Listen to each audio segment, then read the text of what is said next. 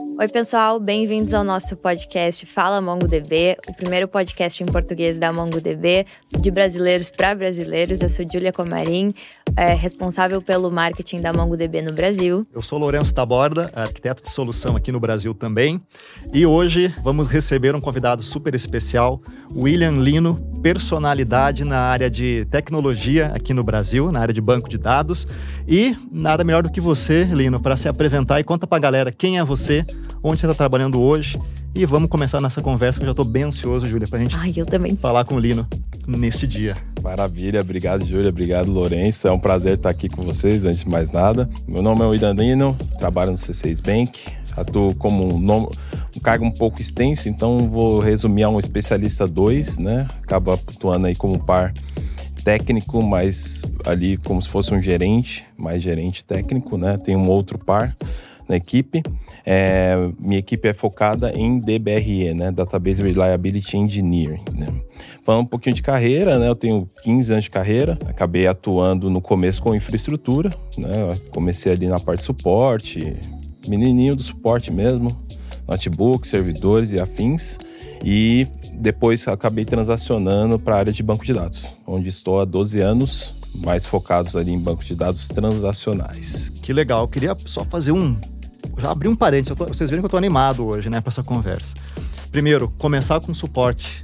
Galera que está acompanhando a gente, excelente começo para a área de tecnologia. Eu também comecei nesse tipo de posição. Né?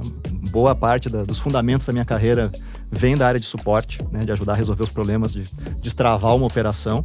E para quem está nos acompanhando, começando agora, né? pensando em tecnologia, em dados em nuvem, e já escuta a gente falar de DBRE, Database uhum. Reliability Engineer.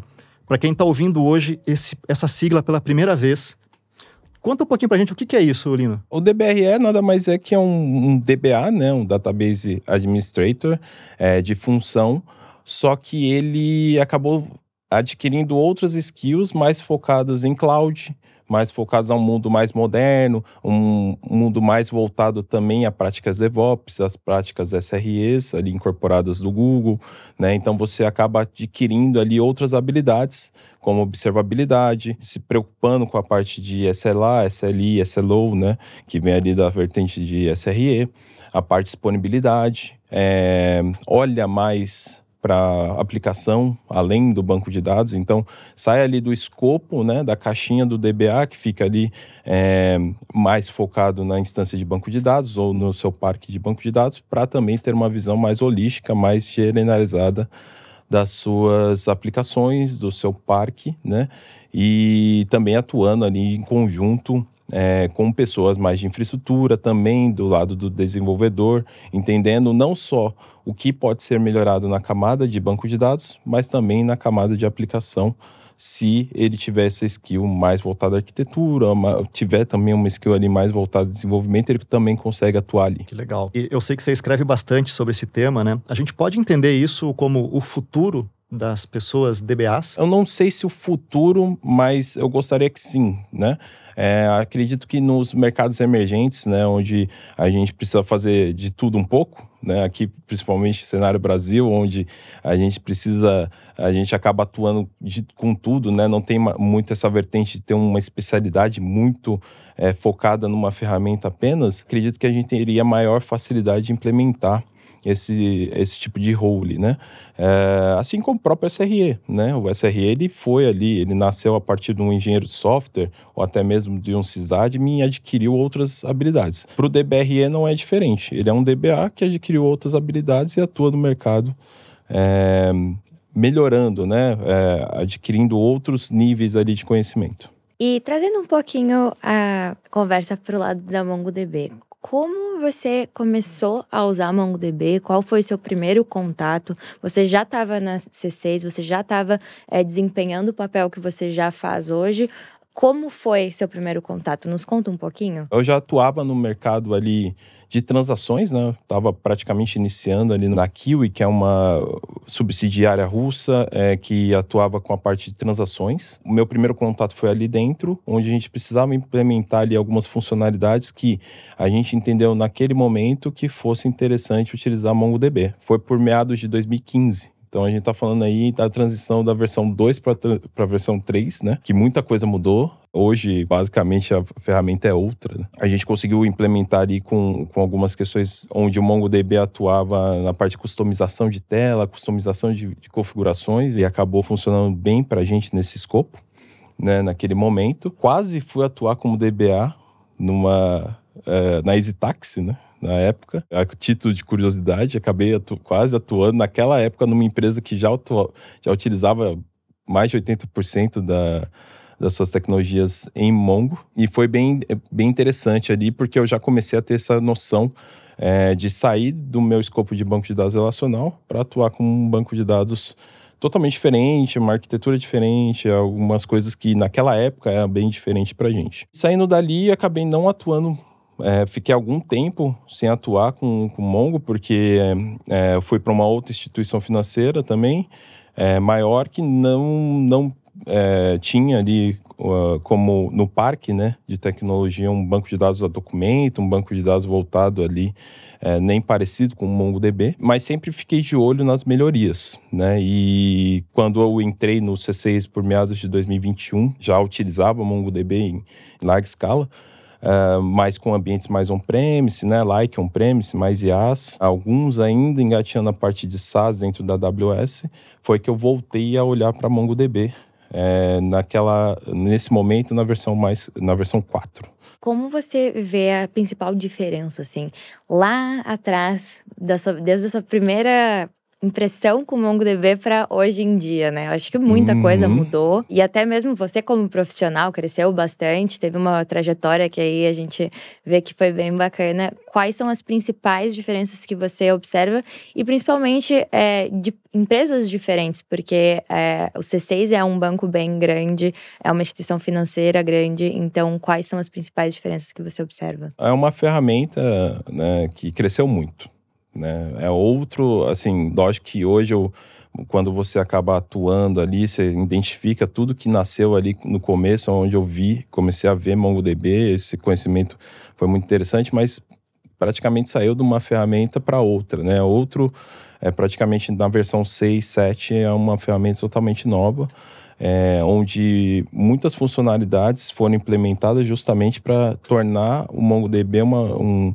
um SGBD muito competitivo de mercado. Ele acabou saindo é, do escopo unicamente voltado a um banco de documento, com um escopo é, muito bem definido, para algo mais geral. Então hoje você consegue atuar, hoje eu consigo enxergar o MongoDB é, e minhas aplicações atuando com o MongoDB é, em diversas vertentes, né? Porque ele não entrega só essa estrutura de documentos, ele também entrega a parte transacional, muito com segurança. Né? Ele entrega uma suíte de criptografia, uma suíte de segurança muito avançada, né? muito implementada, muito fácil de implementar também. Então saiu de uma ferramenta que o desenvolvedor sempre curtiu, porque né, para o desenvolvedor é muito legal, muito tranquilo de implementar, muito tranquilo de, de gerenciar, né? Você não precisa de um DBA, entre aspas, ali, é, para ficar olhando para o MongoDB, a princípio, né?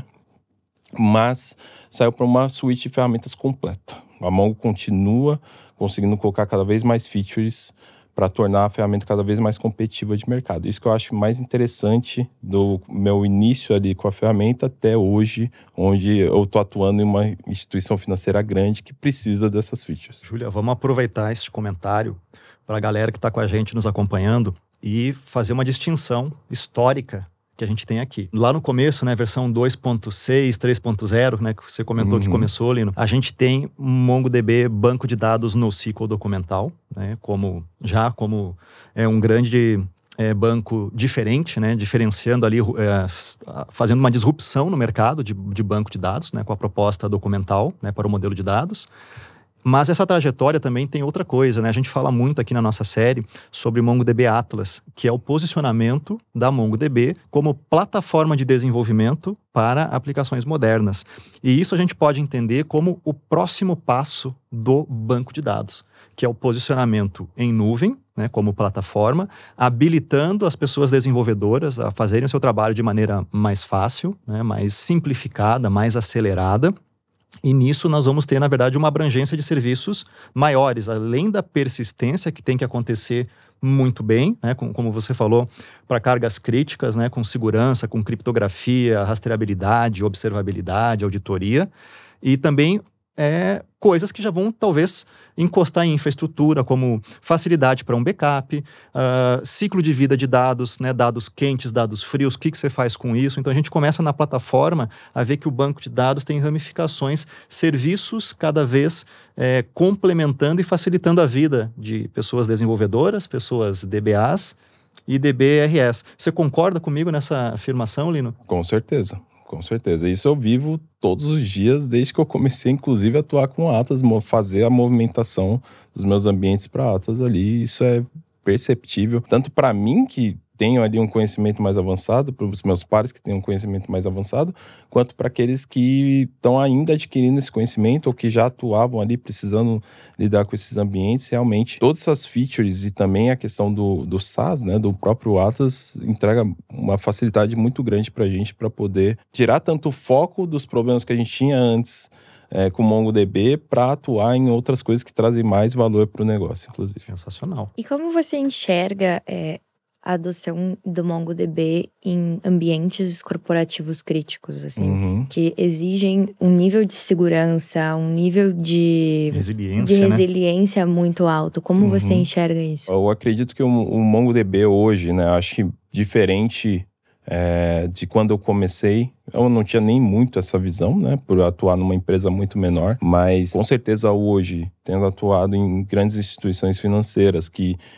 tem por default ter que trabalhar com ambientes críticos, com ambientes que você tem ali a todo momento uma possibilidade de ter um problema de imagem, um problema financeiro, onde você impacta milhões de clientes. Tendo o MongoDB ali como um recurso, com certeza você tem a possibilidade de é, não ter só as capacidades de segurança que, que são necessárias por padrão, porque são é, necessidades regulamentares do mercado financeiro, mas também a questão de disponibilidade mesmo. Então hoje eu consigo dormir mais tranquilo, sabendo que meus ambientes estão no Atlas e que estão estáveis. Né? Então acho que para todo técnico que todo dia tem que ser acordado à noite, madrugada, a gente sabe, faz parte do nosso, do nosso dia a dia, mas só de a gente ter uma tranquilidade maior, que, putz, ó, tá lá, se tiver qualquer incidente, eu tenho um suporte, um suporte especializado, eu tenho pessoas altamente capacitadas para lidar com aquele produto, coisa que eu não tinha antes, porque eu utilizava é, ambientes open source e o, o, suporte praticamente era só a gente, né? Então, poder contar com um fornecedor, quem de fato desenvolveu é, a ferramenta, é, me traz uma tranquilidade muito grande. Então, ela traz estabilidade, traz a questão de eu poder trabalhar com uma distribuição de dados. Então, a parte de escalabilidade para a gente que hoje atua em cloud, atua como instituição que eu preciso, inclusive, pensar em FinOps. Eu não posso trabalhar sempre com ambientes muito grandes, porque isso custa. Então, eu preciso estar sempre sendo eficiente, tanto em parte na, na questão de disponibilidade, de entregar para o meu cliente o melhor produto, né, o melhor serviço, mais disponível, eu também preciso ser eficiente financeiramente. E isso foi um do, dos porquês de a gente também escolher Atlas para poder é, ser a nossa é, uma das principais é, ferramentas para gente e também poder crescer ele a curto, médio, longo prazo dentro das possibilidades que a gente vê ali do que já existe hoje, que a gente já atua, como também no que é novo. A gente consegue já olhar melhor para o MongoDB como uma opção também para é, outros produtos, outros serviços e também que traga mais inovação para o nosso cliente final. Aqui eu estou percebendo o seguinte, né? Acho que ficou bastante claro para todo mundo que a gente tem é uma resiliência muito grande, né, uma alta disponibilidade, não somente para a indústria financeira, né, hoje com a questão né, de digitalização dos negócios, né, a reinvenção digital, ninguém consegue imaginar uma aplicação, um aplicativo na palma da mão, no celular ou na tela do computador, do laptop, alguma coisa que não esteja disponível. Né? A gente hoje já tem uma experiência super. É, a gente tem até aquela ansiedade, né? Super. Quero imediatismo, então não pode demorar para carregar, tem que estar disponível. Então acho que a questão de resiliência para mim ficou bastante claro, né? Uhum. É, mas você trouxe alguns outros pontos, e aí pensando em indústria financeira, que a gente sabe que tem altos padrões a serem atendidos, tem regulação muito forte, né? Tem então, uhum. altos padrões, tem é, questão governamental, inclusive, né? Regulatória de uhum. mercado. E atuar com esse tipo né, de, de regulação. A gente sabe que tem regulação é, de meios de pagamentos, regulação é, do mercado americano, né, que é o uhum. Sabani-Oxley, é, entre outras é, regulamentações. A sua experiência para conseguir atuar com MongoDB Atlas e navegar entre todos esses requisitos foi algo que você sentiu mais facilidade também para obter né, os, os, checkpoints, né, o selo de, de tamo, estamos conformes para seguir com, com a tecnologia? Com certeza. Foi muito. É, foi muito tranquilo transacionar, porque foi muito, inclusive, tranquilo de decidir é, como ir para o Atlas por ter justamente essas features é, por default, né? Então, a criptografia em trânsito, a criptografia em repouso, que são questões que qualquer regulador pede, qualquer auditoria de mercado aí, seja interna ou externa, vai pedir esses, esses fatores, né? É, e no Atlas isso vem habilitado por default, então para a gente foi muito importante. A questão de habilitar logs de auditoria, nossa, é muito simples. Lógico que tem a questão de consumir e tudo mais, mas habilitar para todos os meus clusters de uma vez só dentro de um projeto é algo que eu falei, cara, que facilidade, né? Se eu estivesse trabalhando com ambientes on-premise, por exemplo, o IaaS, seria ali um, um, um, operacional gigantesco que eu precisaria lidar. A parte de gestão de usuários também facilitou muito a vida, é, porque a gente pode gerenciar tudo isso também na nível de projeto. Então acabou podendo atuar com diversos clusters e criar ali autenticações é, de forma muito simplificada, que já é, eu consigo ali, inclusive, distribuir entre os meus clusters de uma forma uniforme. Então, posso ter um usuário é, para uma aplicação, sei lá, de observabilidade uh, ou até mesmo de segurança, que já tem acesso a todos os meus clusters de uma vez. Num ambiente que, fora do Atlas, eu teria que fazer o quê? Em cada cluster, criar esse usuário. Então, isso também facilitou muito a vida. Acredito que não só essas features são mais voltadas à infraestrutura, mas a gente também tem a questão de eu poder ali fixar um esquema, né? Acho que para muitos aqui que não lidam com MongoDB ou que lidam muito pouco, e não sabem, mas dá para você fixar um, um esquema, né? Dá para você inclusive auditar esquemas, criar catálogos, então dá de fato para você trabalhar com MongoDB como se fosse um, entre aspas, banco relacional, por ter essa facilidade a gente é, hoje em dia, né, de ter esse, esses guidelines de esquema, né? Então ter data types bem definidos, campos bem definidos. Acho que isso é, esses são alguns pontos que realmente facilitaram muito a nossa decisão, principalmente é, a parte de segurança para fazer a movimentação. Muito bom. Eu queria aproveitar esse, também esse comentário. Eu recebo muitas perguntas com frequência nas reuniões que a gente faz junto sobre, primeiro, posso colocar carga de trabalho crítica em MongoDB Atlas? Estamos vendo que sim, né, gente? Agora não é somente eu, pessoa arquiteta de solução, falando que pode colocar carga crítica. Pode colocar sim, né? Além disso, questão do esforço é, humano reduzido, para uhum. articular todas essas configurações complexas, tanto de observabilidade, né, de interoperabilidade, para você conseguir ter certeza que a aplicação fala com o banco de dados, que também está dando visibilidade para quem tem que olhar e monitorar esse ecossistema todo. E segurança, né? A questão que você falou também do esquema, né? Gente, esquema flexível não significa esquema sem governança. Quando a gente trabalha com Atlas, com modelo documental, a gente, na verdade, está indo além daquilo que era possível ser feito no relacional. A gente quer ter coisas a mais. É uma chave importante de inovação, que não é abrir mão dos controles, né? Que a gente sempre busca lá no relacional a, carga, entre aspas, crítica, né? Porque eu quero atomicidade, consistência, integridade, durabilidade, quero ter rastreabilidade, as criptografias. Então, trabalhar com o MongoDB Atlas, a gente não abre mão de nada disso, muito pelo contrário, a gente quer expandir e trabalhar com muito mais flexibilidade e agilidade. Uma coisa que eu fiquei pensando é como MongoDB se conecta com esse cargo de DBRE? Eu queria ouvir um pouquinho de você, porque se até agora as pessoas não estão, assim, super convencidas, eu tô. E eu nem sou da área. Então, queria saber um pouquinho de você. Acredito que para quem ainda não atuou com Atlas, tem free, tá, gente? Entrem no Atlas ali, mesmo que seja para criar um banquinho. É, eles até oferecem ali um banco de. de é, banco de exemplo, né? Sim, pra sim. você poder atuar e tudo mais. Deixa eu já fazer um jabá. Uhum. Fiquem atentos, pessoal. Aqui na nossa série Fala MongoDB tem conteúdo sobre isso. Para mim, que sou DBR, eu acho que é muito simples. Eu, eu abri o Atlas, um, um cluster, e eu já tenho à disposição observabilidade, porque eu consigo ter todas as métricas fáceis é, para serem vistas. Eu consigo ter um real time, onde eu consigo ver toda a visão de uso do meu hardware e também das queries que são mais lentas. Então, como DBA, então, isso para mim é essencial, né? É, e como DBRE, eu ter as métricas ali unificadas, eu ter noção do que está acontecendo é, no meu ambiente também é importante. Eu também consigo ter uma noção de um profiler, que o que está sendo executado, qu quanto tempo, é, quais collections estão sendo mais utilizadas, se eu estou utilizando ou não meu índice, tudo isso para me dar insights de uma forma muito rápida de se minhas aplicações estão eficientes ou não.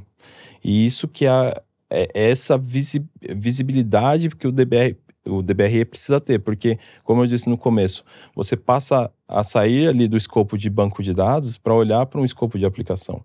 Então, se eu tenho essa visibilidade que minhas aplicações estão mais disponíveis, porque eu consigo ver ali que por mais que eu tenha uma janela de manutenção, ele consiga fazer um rolling update e não disponibiliza minhas aplicações, isso já é muito importante, porque eu preciso me preocupar com o SLA, né? Eu tenho um SLO, eu tenho um SLI que, que me protegem, eu preciso dar reporte disso, né? Então, quanto mais alto meu SLA, melhor para minha aplicação, melhor para o meu cliente. Eu consigo, inclusive, ter a visão de degradação e, e ter a visibilidade disso diretamente na minha aplicação, né?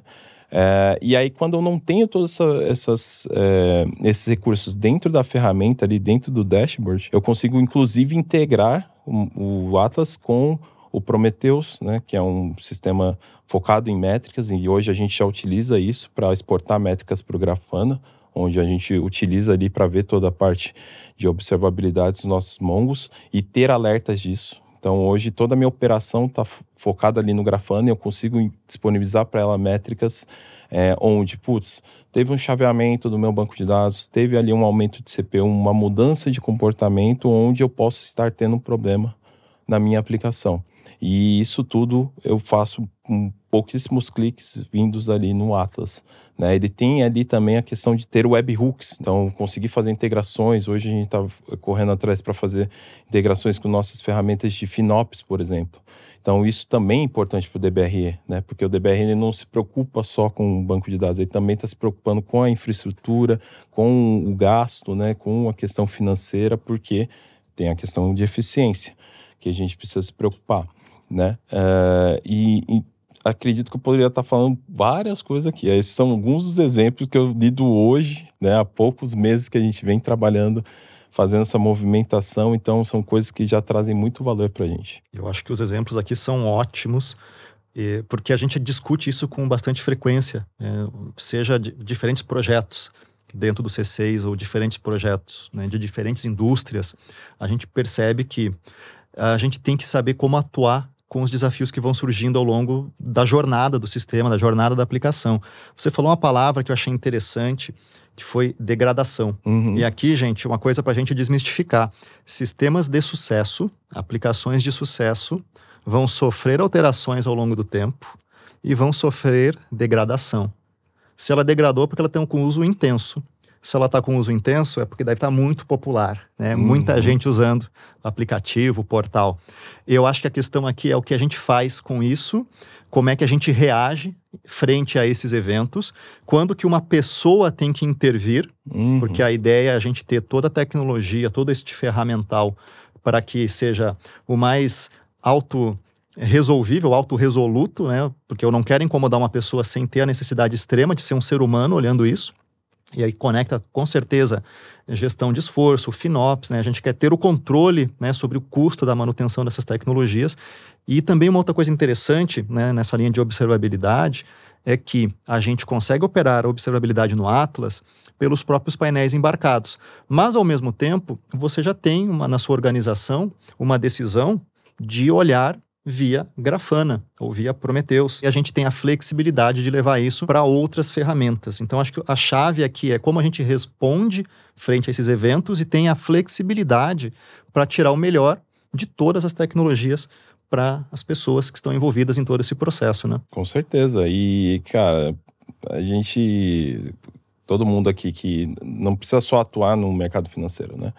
Atuar no mercado de varejo também qualquer mercado de missão crítica hoje, onde você precisa ter disponibilidade, você mesmo que está pensando em, em multi-cloud, né? O Atlas pode habilitar multi-cloud, né? Então a gente já tem olhado para isso de ter a possibilidade, putz, eu preciso ter um DR ou eu preciso ter é, opções para aumentar ainda mais a disponibilidade das minhas aplicações, porque a gente é, que está no mercado digital principalmente e está ali transacionando muito intensamente, você precisa ter essas features à disposição. Além de ter a possibilidade de trabalhar com múltiplas clouds no Atlas, você também tem a possibilidade de ter a distribuição do, do dado por meio de sharding. A gente poderia estar tá falando de várias outras features. Eu quero focar aqui justamente naquelas que é, estão mais ligadas ao meu dia a dia, que realmente trazem muito valor, não só para minha área, mas principalmente para o board do, do, da empresa, né? É, para os gestores, para aqueles que estão na ponta e principalmente para o cliente final, que é quem tá, que tem que ser bem servido, né? Que tem que tá, abrir ali o aplicativo, tem que estar tá com um ótimo tempo de resposta, tem que estar. Tá, é, não precisa, não pode esperar por ter um feedback. Né? Hoje, o dia, cada dia mais, a gente está é, precisando ser cada vez mais eficiente. A gente se preocupa com isso e por conta disso a gente é, tem mantido ali e melhorado nossas disponibilidades usando o Atlas. Né? Incrível a gente captar a relevância né, das tecnologias para o papel do DBRE. Achei sensacional esse papo. Eu tenho que infelizmente, por conta aqui do nosso tempo, encerrar a nossa conversa, Lino. Mas eu acho que faz total sentido você contar para a galera que está com a gente como é que a gente te encontra nas redes sociais, qual é o seu arroba, rede social profissional, enfim, como é que a gente continua essa conversa e a galera que está nos acompanhando, que quiser aprofundar mais nos temas de MongoDB Atlas, de DBRE, mundo de dados, mundo de nuvem, como é que a gente te acha? Ah, maravilha. É, bom, eu tô no LinkedIn, William Lino Oliveira, só me procurar lá, vocês vão achar rapidamente. Né? Uh, Twitter, né? X, né? Famigerado X. Arroba Will O'Neill também, tô sempre de olho ali. É, Instagram, mesma coisa. E uh, meu blog pessoal, codedataops.com, tá? Onde eu posto bastante coisa sobre DBRE, sobre disponibilidade, sobre banco de dados em cloud, automação e afins, que são coisas que eu gosto de falar muito. Continuem me acompanhando, precisar de qualquer coisa, LinkedIn, eu estou sempre de olho. Pode mandar mensagem, eu respondo rapidamente. Muito obrigado. Muito Galera, obrigada. super recomendo os conteúdos do Lino. Agradeço muito sua presença aqui no, no Fala MongoDB, muito bom te receber. Eu sou Lourenço Taborda, arquiteto de solução, também estou no LinkedIn, né? vocês me acham por lá, vai ser um prazer a gente dar continuidade nessa conversa. E tenho a honra de estar aqui com a querida Júlia Comarim. Muito obrigada, pessoal. Sou Júlia Comarim, também estou lá no LinkedIn. O que vocês precisarem é só entrar em contato. Muito obrigada por assistirem ao nosso episódio. Muito obrigada, Lino, mais uma vez por ter topado estar aqui. Foi um prazer e uma honra estar aqui com você. Quando você quiser voltar, fique à vontade. Muito obrigada e espero ver você no próximo episódio de Fala MongoDB. Tchau, tchau.